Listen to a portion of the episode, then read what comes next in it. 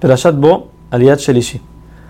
El faraón llama a Moshe y le permite irse con toda la gente. Solamente le dice, bueno, deja el, su ganado, déjenlo aquí. Moshe le responde, no solamente me va a llevar mi ganado, sino tú mismo me vas a dar a mí ganado para que yo le ofrezca a Hashem en el desierto. El faraón se enfada, saca a Moshe de enfrente de él, le dice, no vuelvas a verme porque el día que me veas vas a morir. Moshe le responde, muy bien dijiste, no te voy a ver más. Hashem entonces le dice a Moshe que una plaga más va a traer sobre los egipcios y con eso lo van a sacar por completo y ahí sí van a salir libres.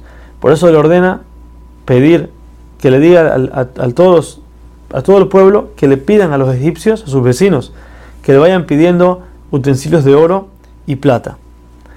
Hashem hizo un milagro que le dio gracia a los Yudim en los ojos de los egipcios y los egipcios les prestaron lo que ellos querían.